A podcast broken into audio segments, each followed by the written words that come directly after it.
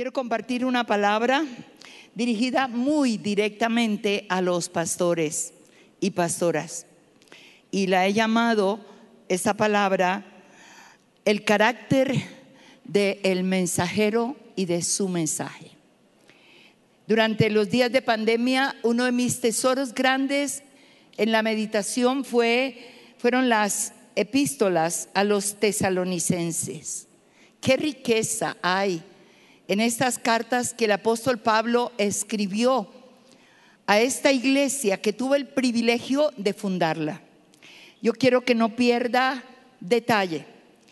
Me, faltaría tiempo para describir la inmensidad de detalles que encontramos, la riqueza incomparable en el capítulo 1, 2 y 3, por supuesto los otros dos, pero respecto a lo que hoy como pastores necesitamos alinearnos, necesitamos romper tantas cosas como pasó anoche. Anoche salimos de aquí con un sentir muy profundo, es la integridad en la adoración, es la vida de integridad del líder de alabanza, de adoración, obviamente de nosotros los pastores que estamos a cargo de todo esto. Y no creo que sea casualidad. Esa palabra me la confirmó el Señor antes de salir de Colombia y es sobre el carácter de tu vida, pastor, y el carácter del mensaje que tú predicas. ¿Cómo realmente llegamos a llevar a la iglesia a una dimensión de fe radical, inquebrantable y profunda que creo que la pandemia nos tuvo que haber exhortado, porque después de la pandemia mucha gente no volvió a la iglesia, mucha gente perdió sus seres queridos, mucha gente se rebeló contra Dios, mucha gente todavía se lamenta la pérdida de sus trabajos, la situación económica que trajo todo esto. Y creo que una enseñanza muy directa a mi corazón como mujer de Dios, como ministro del Evangelio, como mujer que lleva el mensaje a las naciones y al cuerpo de Cristo, es que ese es el tiempo para levantar nuestras generaciones en una fe inquebrantable, que no importa lo que venga, que no importa realmente lo que perdamos, que no importa lo que nos suceda, mi fe tiene que continuar firme y radical en el Dios en quien he creído. Y eso tiene que ser transmitido. Y la única manera de poder llegar a esta dimensión de una fe inquebrantable, pase lo que pase, yo diría que número uno es por la responsabilidad de quienes impartimos el mensaje a nuestras ovejas, a la gente que Dios nos ha traído para ser en ellos una influencia. Dios quiere que alimentemos bien el rebaño, porque un rebaño bien alimentado se convierten en discípulos no en creyentes, sino en discípulos. Y un discípulo se multiplica.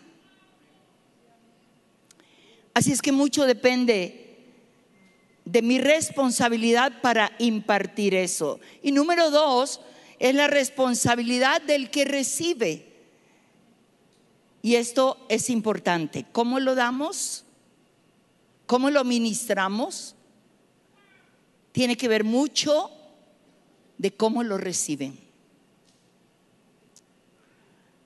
En su segundo viaje misionero, el apóstol Pablo va con Silas, también llevan a Timoteo. Y en su segundo viaje misionero ellos llegan a Filipos, capítulo 16 del libro de los Hechos. Estoy dándole un poquito de contexto para que entendamos lo que vamos a ver en Tesalonicenses. Fue maravilloso. Allí se establece una obra a través de una mujer llamada Lidia en su casa. pero allí también son perseguidos, son llevados a la cárcel. En la cárcel, hasta el último momento, antes de que sean expulsados de Filipo, el carcelero se convierte con toda su familia. Y tienen que salir de allí a Tesalónica, no sin antes sufrir azotes, sufrir encarcelamiento y con un, una marca extraordinaria que espero que todos la tengamos hoy día. Los llamaron, salgan de aquí porque ustedes son los que trastornan el mundo. ¿Es usted los que trastorna el mundo? ¿Es usted de la persona que donde llega algo pasa, algo se estremece? Veníamos volando de Panamá a México, se sentó al lado mío un chico que percibí con un espíritu que te inquietó. Las casi cuatro horas de viaje que yo pensaba revisar mis notas, preparar otros mensajes, no pude. Dos horas y media Dios me conectó con este chico de 21 años de una manera extraordinaria. Y trastorné su mundo.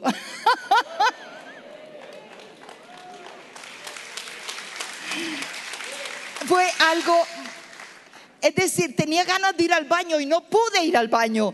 Esto estaba mejor que ir al baño. Este chico fue tan tocado. Este chico no cesaba de preguntar.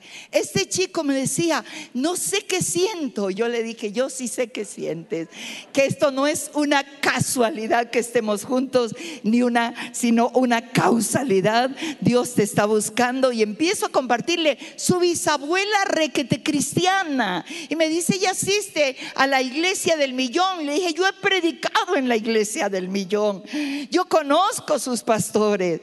Tantas cosas que te conectan pero faltando ya una hora para aterrizar, yo le dije, solamente quiero decirte que necesitamos finiquitar este encuentro divino. Y es, ¿me permites llevarte a conocer al Dios del cual te estoy hablando. Y me dijo, sí, ¿qué hago? Le dije, déjame pasar el abrazo por tu hombro y repite conmigo estas palabras. Hicimos una oración inspirada por el Espíritu Santo y en medio de que él estaba tan quebrantado, yo alcanzo a tocar a Susan que estaba al otro lado y le digo, míralo, se puso rojo, llevaba una gabardina puesta. Me dice, ¿qué me está pasando? Déjame sacar esto. Mira cómo estoy de rojo. Algo siento aquí. Le digo, ese es el Dios que trastorna el mundo donde tú llegas.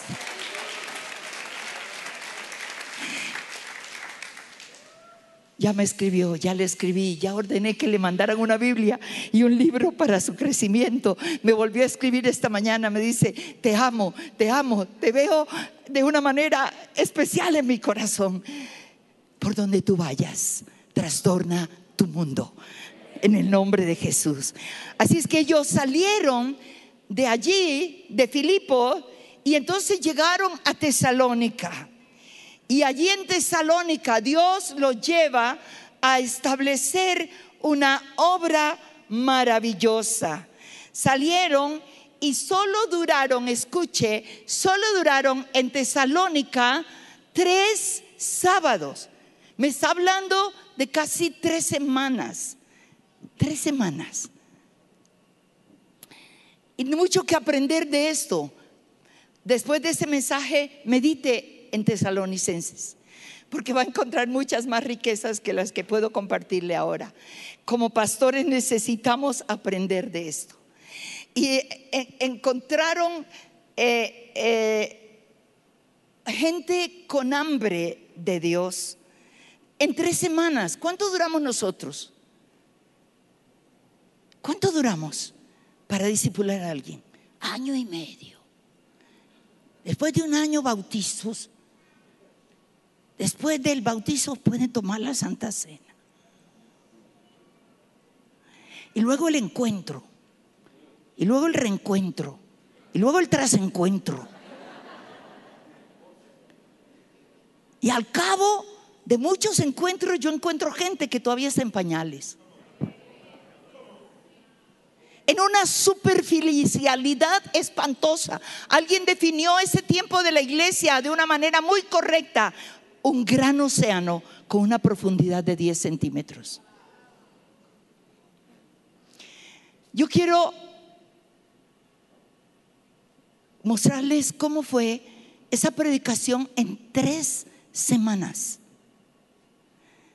Y voy a tocar cuatro puntos de la predicación de Pablo y luego voy a, tocar otros cuatro puntos posiblemente del fruto de esa predicación. Y el primer punto es una predicación no solo en palabras, sino en el poder del Espíritu Santo. Algo que hemos olvidado. Ahora tú predicas y te crees el non plus ultra. Yo estoy temblando hace tres días. Y cada encuentro, ay pastora, no vemos la hora de oírle. Yo, Padre de la Gloria, ayúdame. Una predicación no solo en palabras, sino en el poder del Espíritu Santo. Capítulo 1, versículos 5, Pablo está describiendo cómo fue eso.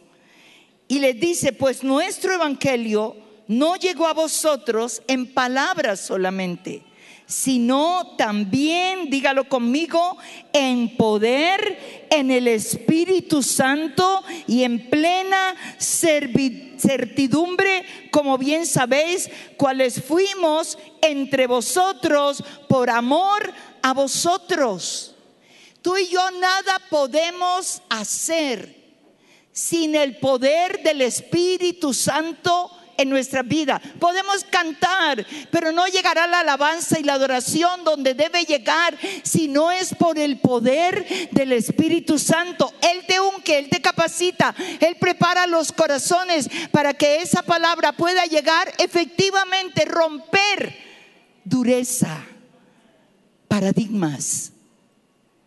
El Señor se los dijo a los discípulos, Hechos 1.4 no se vayan de Jerusalén hasta que sean investidos de poder de lo alto.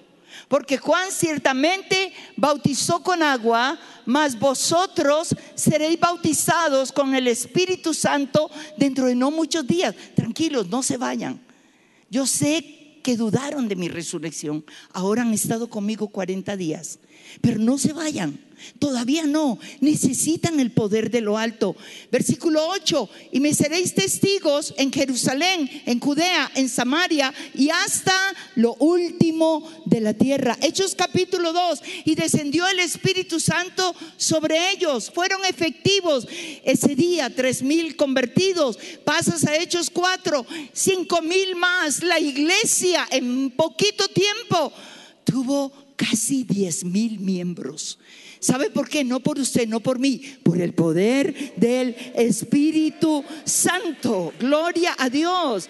Es el Espíritu Santo que tocó los corazones de la gente, no fueron ellos. Y por eso en este versículo 5, en la nueva traducción viviente, dice, porque el Espíritu Santo les dio certeza de que lo que decíamos era verdad quiere que su palabra llegue, usted necesita al Espíritu Santo. Número dos, ¿cómo fue su predicación? Fue en medio de la oposición. Diga, en medio de la oposición. No fue un trabajo fácil. Estaban acostumbrados a la oposición. Y quiero que usted se vaya acostumbrando a la oposición. Porque vienen días, ya están llegando días donde será prohibido predicar este evangelio. En Colombia ya se vislumbra. La remetieron primero contra la iglesia católica. Les están cerrando lugares de reunión. Y yo sé lo que viene. Y tenemos que aprovechar este tiempo. Y aún en el tiempo de persecución tendremos que seguir proclamando porque no dejaremos de decir lo que hemos visto y lo que hemos oído. Fue una persecución no solamente en Filipos, Dice el capítulo 2, versículo 1, porque vosotros mismos sabéis, hermanos, que nuestra visita a vosotros no resultó vana. Pues habiendo antes padecido y siendo ultrajados en Filipo, como sabéis, tuvimos de nuevo en nuestro Dios para anunciaros el Evangelio de Dios en medio de gran oposición oposición. Diga, en medio de gran oposición. Los discípulos se prepararon en esto.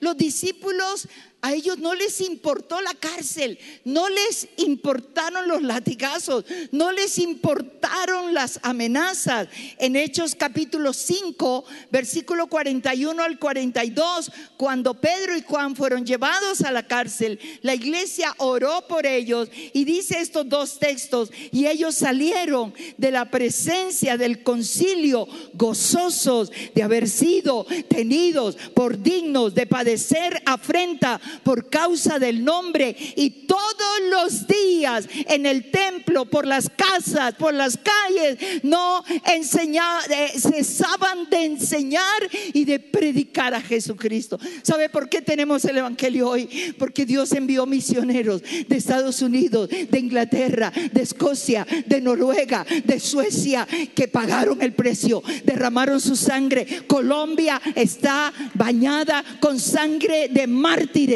y hoy nosotros somos el fruto de esa cosecha. Gloria a Dios. Fue en medio de gran oposición, de gran persecución. Nunca se callaron. Esta clase de días que están llegando a nuestras naciones, la iglesia de Jesucristo, usted y yo, pastor, tenemos que ser firmes y tenemos que con gozo poder expresar a través de nuestro mensaje y no podemos callar. No podemos. Número tres, fue un mensaje predicado con integridad. Y aquí me tengo que detener un poquito. Dígalo conmigo, fue un mensaje predicado con integridad. ¿De qué está hablando Pablo? ¿De qué habla? Y hoy necesitamos, yo tengo que resaltar este punto.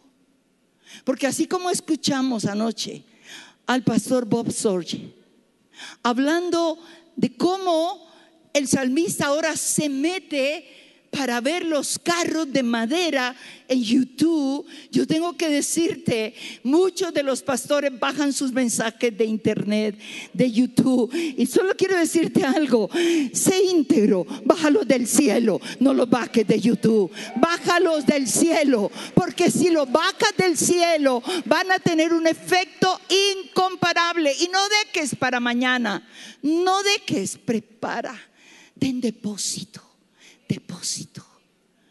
Guarda allí hasta que Dios te diga, este es el tiempo, saca ese mensaje. ¿Cómo fue el mensaje predicado con integridad? Me gusta cuando Pablo comienza a hablar en el versículo 3 y dice, porque nuestra exhortación, nueva traducción viviente dice, nuestra predicación no procedió de error, ni de impureza, ni fue por engaño, sino que fuimos aprobados por Dios para que se nos confiase el Evangelio, así hablamos. Y voy a tomar esta partecita para iniciar. Él comienza diciendo, llegamos a ustedes, comenzamos a predicar porque fuimos aprobados por Dios. Y nuestro mensaje fue aprobado por Dios. Aprobado. Ellos tenían la aprobación de Dios. Eso no nació de la noche a la mañana. Fue un proceso. Y fue aprobado. Y cuando usted va a Hechos 13, usted va a darse cuenta que Pablo y Bernabé fueron enviados y aquí hay que hacer un alto. El precio que me ha tocado pagar como mujer por predicar este evangelio no ha sido cualquier cosa. Yo pagué el precio en mi país. Yo abrí brecha en mi país para la mujer. Pero me mantuve en integridad hasta que mi iglesia reconoció lo que yo tenía. Hasta que nos enviaron de parte de nuestra iglesia. Yo no te acepto hoy ninguna invitación que no sepa de qué fuente viene. Puede ser en Australia, puede ser en donde sea. Tengo que averiguar quién me invita, ¿Qué clase de vida vive los pastores de esa iglesia? ¿Qué clase de doctrina se predica allí? ¿Qué unidad tiene con el cuerpo de Cristo en su ciudad? ¿Qué clase de moral vive el pastor? Porque esto ha costado mucho para revolcarlo por cualquier cosa. Aprobados, enviados. Por eso es importante a qué cobertura te metes porque lo que te cubre te pasa. Y por eso Pablo dice, fuimos aprobados por Dios, fuimos enviados por la iglesia en Antioquía. Un ministerio con respaldo divino y con respaldo de su iglesia. Luego él dice aquí en versículo 3 que su enseñanza fue pura, íntegra. ¿Qué es una enseñanza pura? ¿Qué es una enseñanza íntegra? Y aquí él va a describir varios aspectos de cómo tiene que ser nuestra enseñanza. Dice, nuestra predicación no procedió de error, ni de impureza, ni fue por engaño. Menciona tres aspectos. No hubo error. Y hoy sí que hay errores. Yo a veces me meto a YouTube para escuchar y digo, wow, saco esto. Muy pocos son los mensajes que te edifican. El error, textos fuera de contexto, para afirmar su pretexto. Textos Mire más lo que dice Pablo.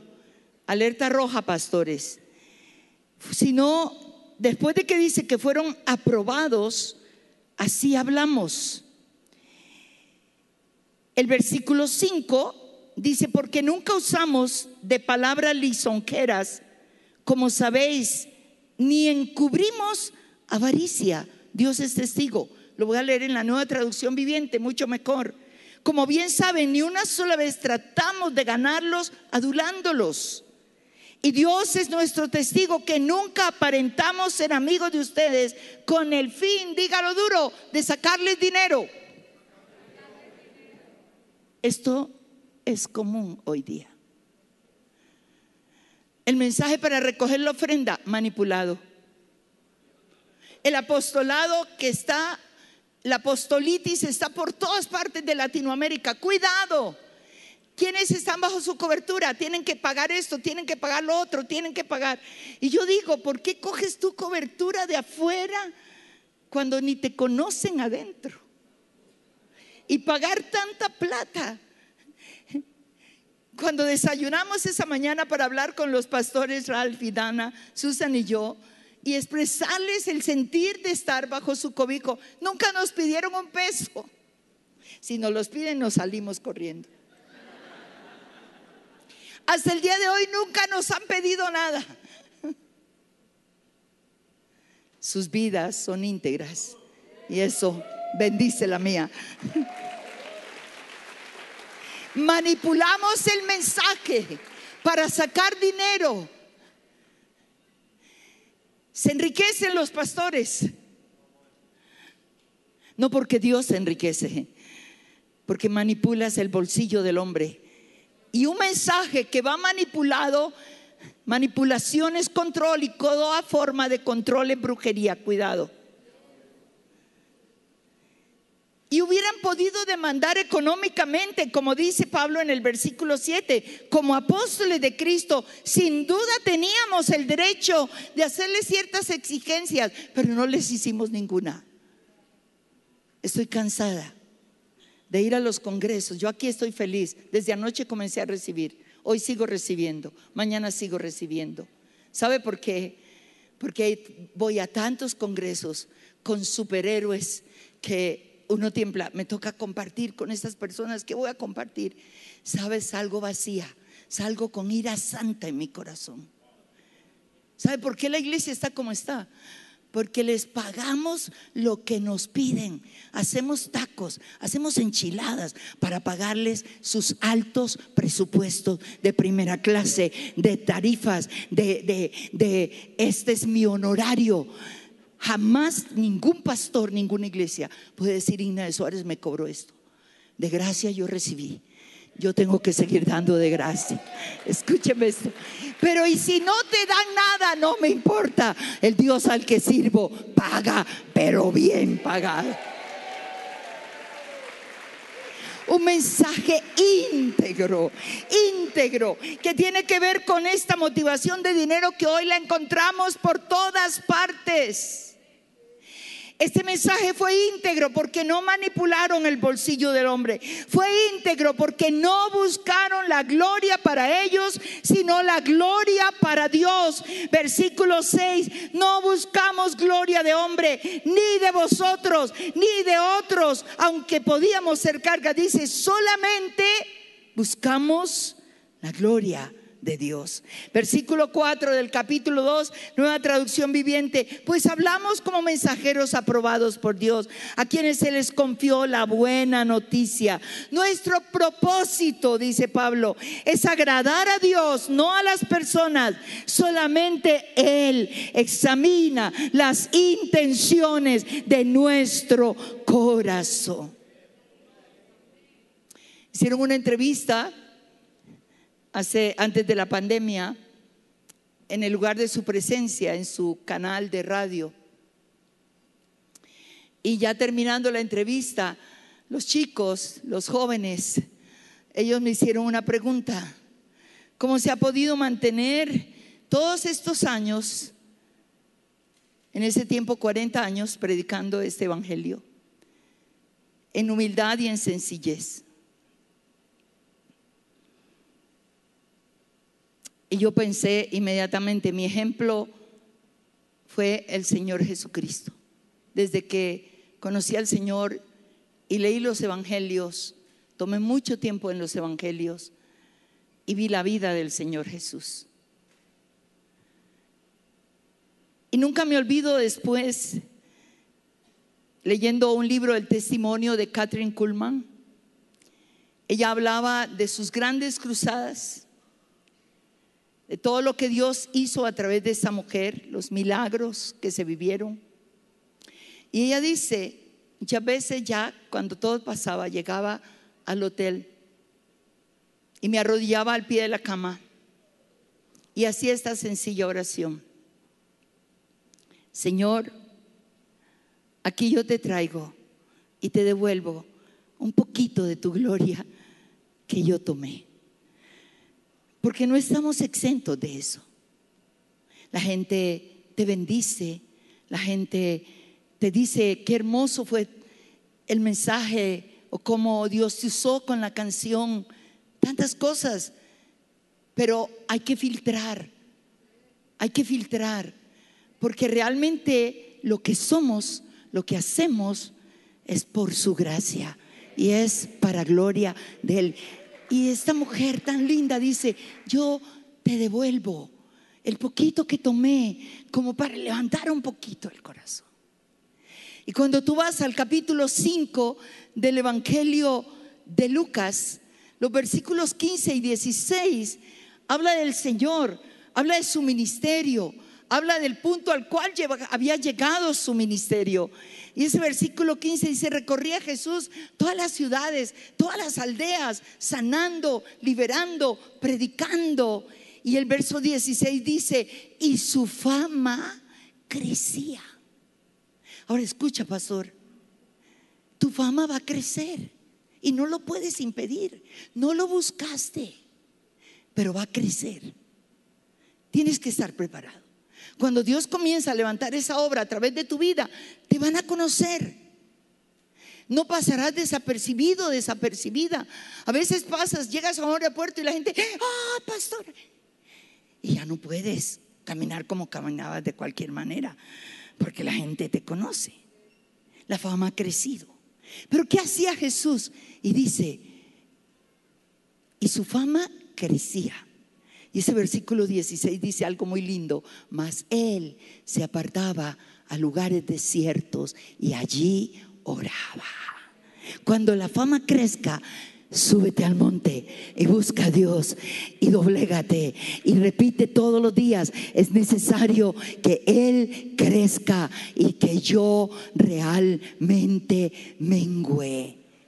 Fue un mensaje predicado con integridad. Y la última cosa del mensaje de Pablo fue un mensaje ministrado con pasión y con amor. Ay, qué hermoso. Diga, este mensaje que yo predico a mi iglesia tiene que llevar la pasión y tiene que llevar el amor. El versículo 7 del capítulo 2 de Tesalonicenses, antes fuimos, mire las figuras que va a usar Pablo, tiernos entre vosotros como la nodriza que cuida con ternura a sus propios hijos.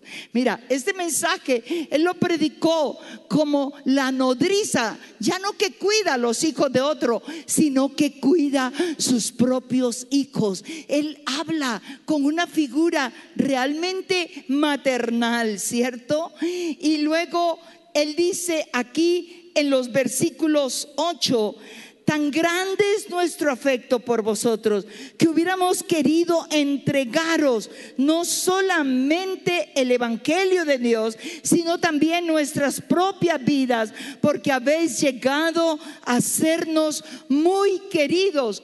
Tres semanas se metieron los tesalonicenses en el corazón de Pablo. Pastor, te hago una pregunta, ¿se te mete la gente en tu corazón?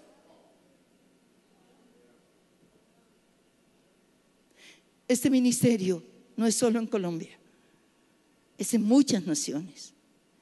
Tengo el gran privilegio porque le pedí a Dios de darme un don que me acordara de la gente.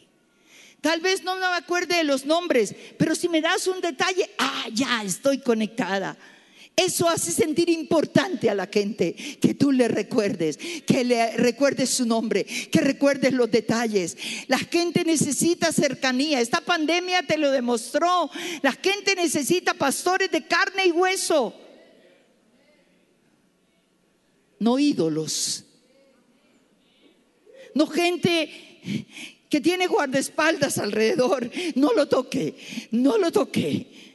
No, me gusta oler a gente, me gusta oler a oveja, me gusta. Y hemos visitado países donde realmente cuando llegamos nosotros, hace muchos años, a un país donde nos tocó ministrar por casi un mes, donde la gente se subía a los tranvías, levantaba la mano y el olor era terrible. Pero cuando estuvimos entre la gente, no valió desodorante que nos echáramos. Salíamos oliendo a chivo, pero con un amor profundo. Abrazábamos, no importaba cómo oliéramos. ¿Por qué? Porque el amor de Dios ha sido derramado en nuestros corazones por el Espíritu Santo que Él nos ha dado. La gente necesita tu amor, pastor. La gente necesita tu paternidad, tu maternidad, pastora. La gente necesita tu abrazo. Y Pablo usa esa figura, la nodriza. Luego dice, aquí les pudiéramos haber entregado nuestras propias vidas. Y pasamos al verso 10, vosotros sois testigos y Dios también de cuán santa, justa e irreprensiblemente nos comportamos con vosotros los creyentes, así como también sabéis de qué modo, otra figura, como el Padre a sus hijos exhortábamos y consolábamos a cada uno de vosotros. Tres semanas. Tres semanas. Tres semanas. Y Dios los conectó. ¿Te ha conectado Dios con tu gente? Alguien te saluda a la entrada. Pastor, pastor, ¿se acuerda de mí? Ah, no, yo creí que por primera vez venías. No, yo hace cinco años asisto y no sabes quién es. Y este sistema celular tiene un problema, porque es un sistema piramidal. El pastor solo tiene relación con 12 y 12 tiene relación con otros 12. Así es que una oveja, cuando llega a su pastor, tiene líderes, pero no tiene contacto con su pastor. Qué buenos los que tenemos nosotros, que nos podemos abrazar, que nos sirven, que están pendientes, que están allí. Esto que tenemos es un tesoro que hay que valorarlo enormemente. Fuimos como padres, dice, esos cuatro aspectos de su mensaje fue realmente una predicación en el poder del Espíritu Santo, fue en medio de gran oposición, fue un mensaje predicado con integridad y santidad y fue un mensaje ministrado con pasión y amor. Ahora, permítame rápidamente llevarles a la conclusión de mi mensaje con el resultado de estas tres semanas en medio de los tesalonicenses. ¿Cuáles fueron los resultados? Y cuando yo leí esto, cuando yo medité, cuando subrayé con colores mi Biblia, lloraba. Ahora comienza Pablo a describir las características de esa fe inquebrantable en tres semanas. Tres semanas, pastores. La primera cosa que dice Pablo en los versículos 2 y 3 del capítulo 1, dice él, damos siempre gracias a Dios por todos vosotros, haciendo memoria de vosotros en nuestras oraciones. Acordándonos, aquí viene, sin cesar delante del Dios y Padre nuestro, de la obra de vuestra fe. Escuche, ese es el fruto de tres semanas, la obra de vuestra fe de los tesalonicenses. Y no dice solamente de la obra de vuestra fe, sino que continúa diciendo del trabajo de vuestro amor. Diga amor. Ellos fueron contagiados por la fe. Ellos fueron contagiados por el amor. La ternura que recibieron de Pablo, de Silas, así lo transmitieron. Sus corazones se volcaron para compartir el Evangelio, pero también en ayuda a los necesitados. Y Pablo reconoce esto. Y él está diciendo, es un gozo que en esas tres semanas ustedes fueron marcados con la fe verdadera y con el amor por la gente, con el amor por la obra. Número dos, dice que siguieron el buen ejemplo que vieron en Pablo, en Silas y en Timoteo el versículo 6 dice, y vosotros vinisteis a ser imitadores de nosotros y del Señor, recibiendo la palabra en medio de gran tribulación, con gozo del Espíritu Santo. Porque sabía usted que ya mientras Pablo estaba predicando en Tesalónica, estaban hospedados en la casa de los hermanos, los llevaron a la cárcel con los mismos hermanos. En tres semanas volvieron a la cárcel y los nuevos convertidos fueron a la cárcel pero su fe estaba firme y su fe era una fe radical. Siguieron el ejemplo. Por eso es hermoso cuando en el capítulo 2 él expresa acerca de ellos esto, versículo 13, por lo cual también nosotros sin cesar damos gracias a Dios de que cuando recibiste la palabra de Dios que oíste de nosotros, la recibiste no como palabra de hombre, la recibiste como palabra de Dios, la cual actúa en vosotros los creyentes. ¿Qué fruto?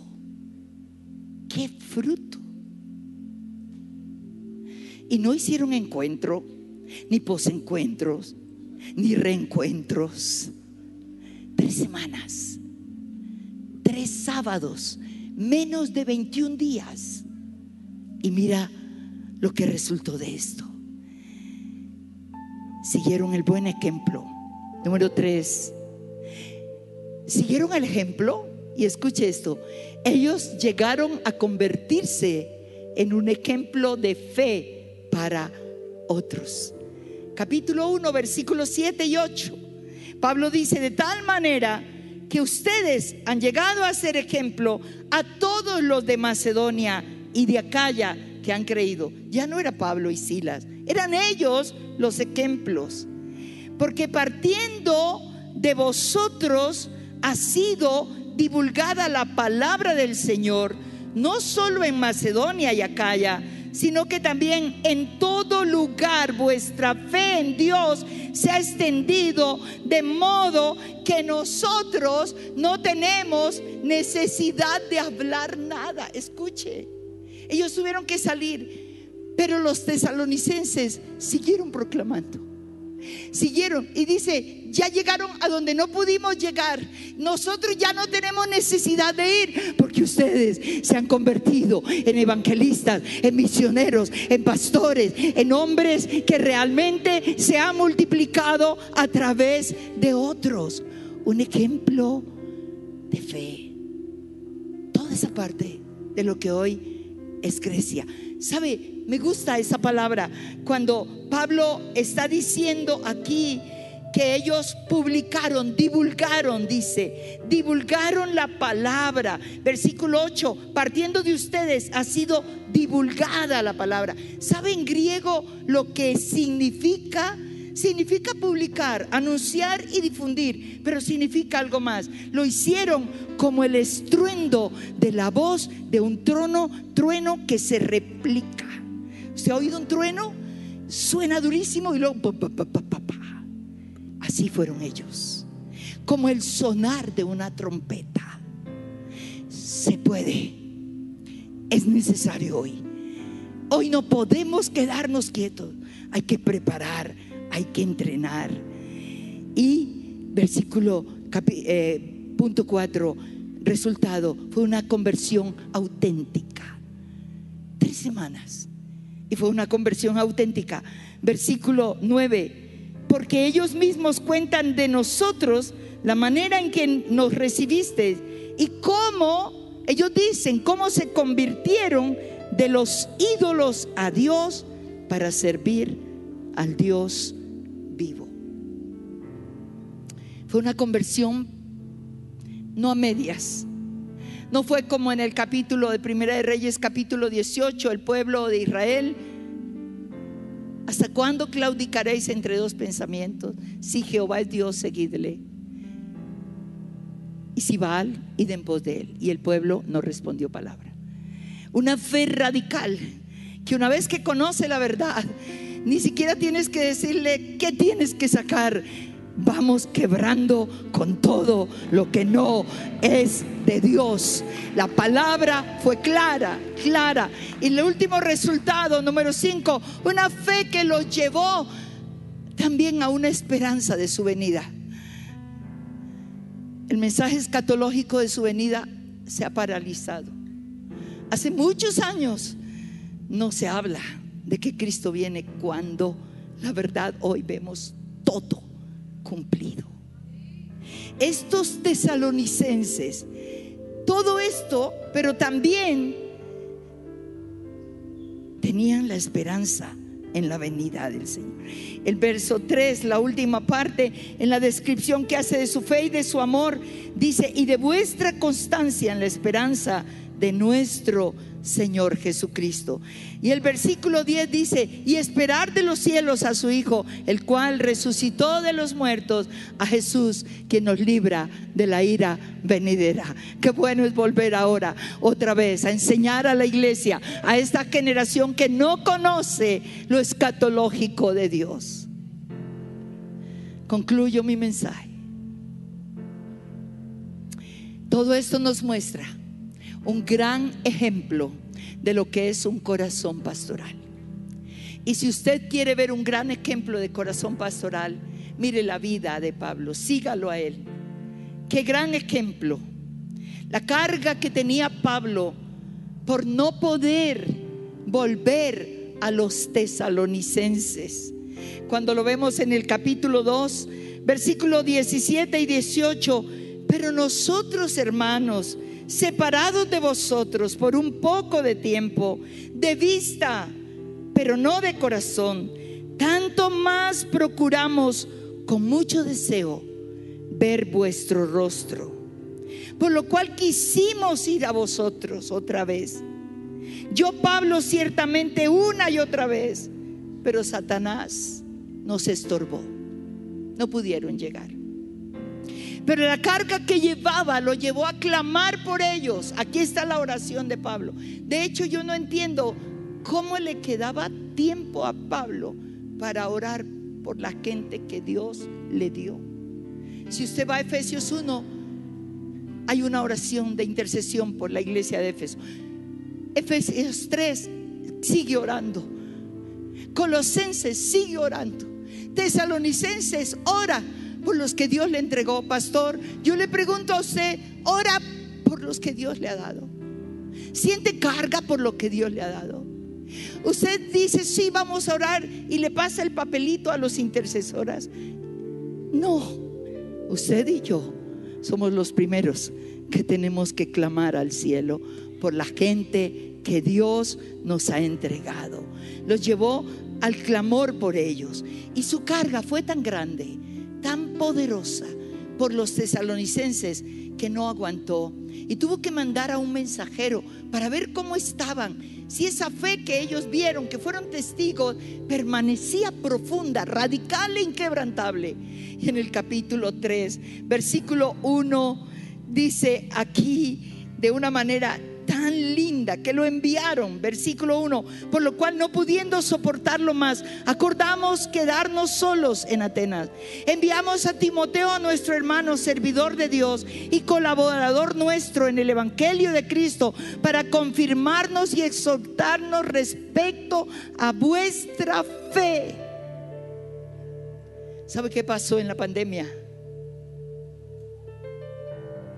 Un día nos escribieron Pastor Ralph y Dana.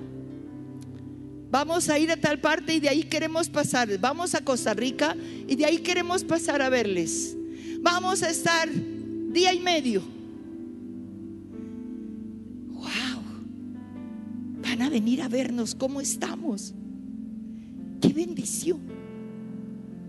¿Y tú qué crees? Que tres días antes de ellos llegar me dio COVID. Jamás puedo olvidar esto, pastor. A Susan le tocó irlos a recoger al aeropuerto. Y luego quedamos de que pasaban por mi casa y yo salía y saludaba así. Y cuando pasaron por casa, ellos se bajaron y yo, y dice Pastor Ralph, no vinimos desde tan lejos para saludarte de lejos. Te vamos a abrazar con COVID. ¡Wow! ¡Qué tremendo! Todavía lloro al recordar esto. Esa fue de las cosas que yo fui ausente en un pastorado y que a través de sus vidas Dios me lo ha regalado. ¿Tú sabes lo que significa eso?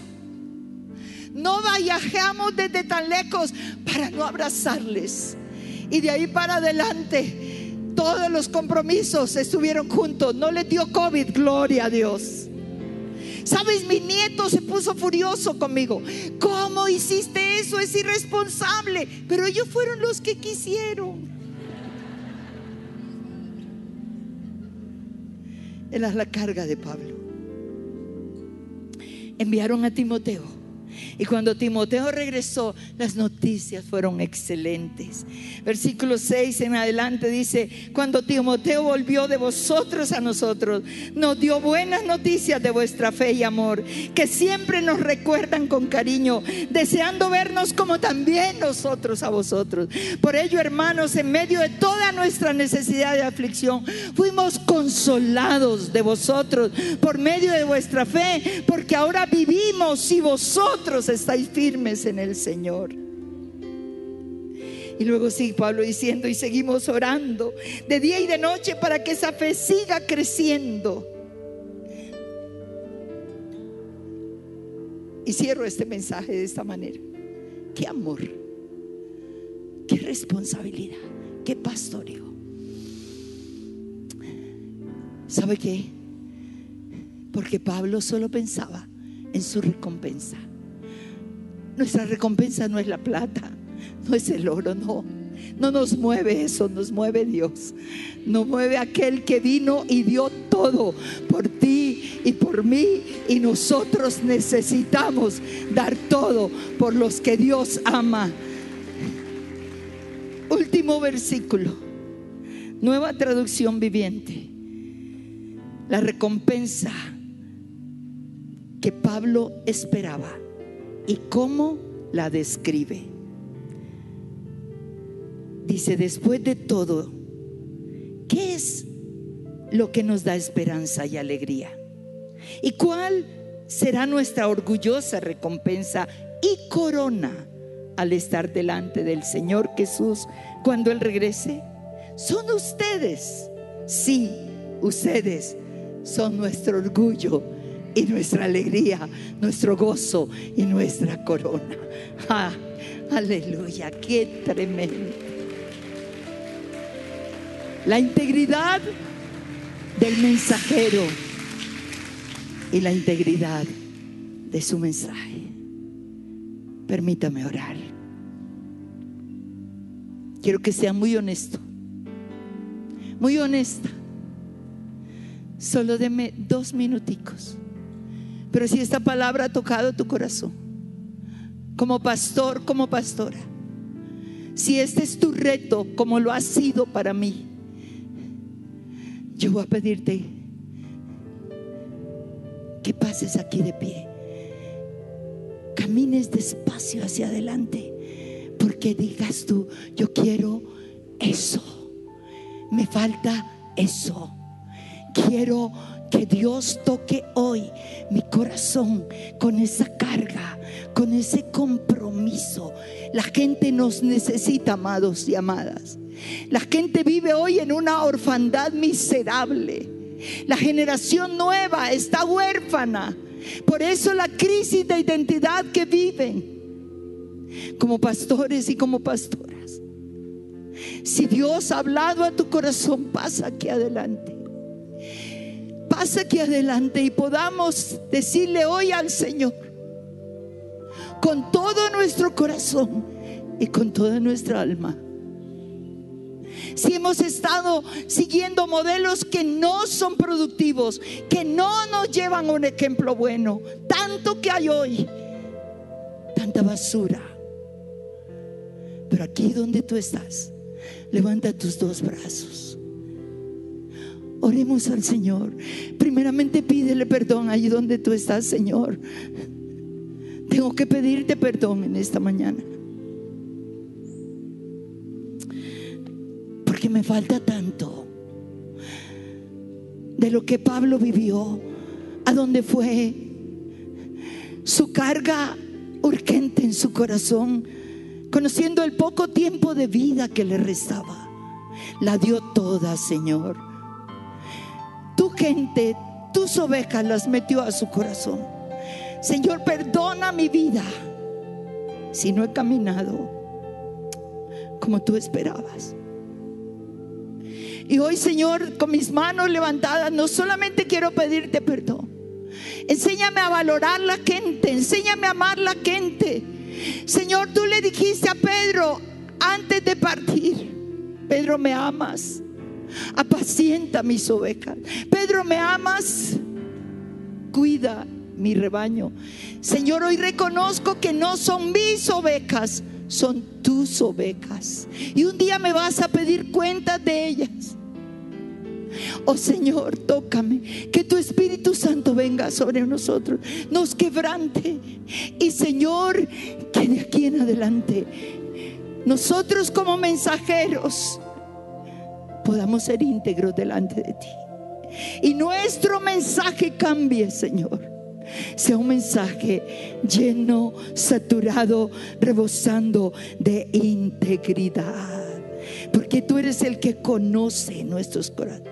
Señor, que nuestros brazos y nuestro corazón se abra para amar a tu pueblo, para amar a tu gente, de la manera que Pablo amó a los tesalonicenses. Gracias, Señor, en el nombre de Jesús. Amén y amén. Dios te bendiga. Dios te bendiga. Dios te bendiga grandemente.